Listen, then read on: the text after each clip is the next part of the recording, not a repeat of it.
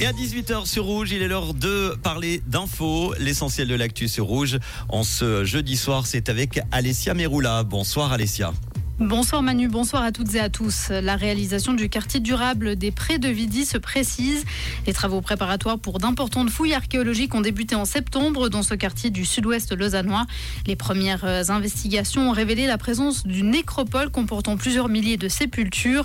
Le chantier de l'écoquartier devrait démarrer à partir de 2027.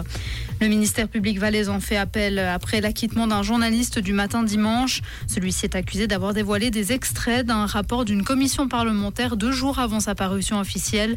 Le prévenu avait été acquitté le 31 août dernier par le tribunal du district de Sion.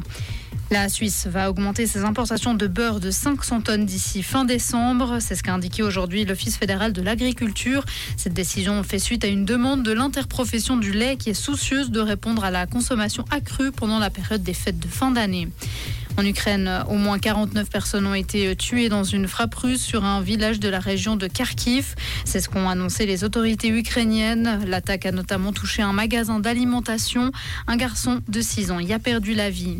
Et puis le Mont Blanc, sommet de l'Europe occidentale, a été mesuré euh, le mois dernier. Il mesure 4805 mètres et 59 cm, soit 2,22 mètres de moins que lors de la précédente mesure en 2021.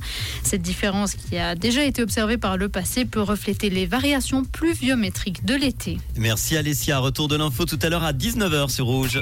Comprendre ce qui se passe en Suisse romande et dans le monde, c'est aussi sur Rouge. Rouge Toujours du soleil en cette fin d'après-midi. Début de soirée, voilà, je, baisse le bon son.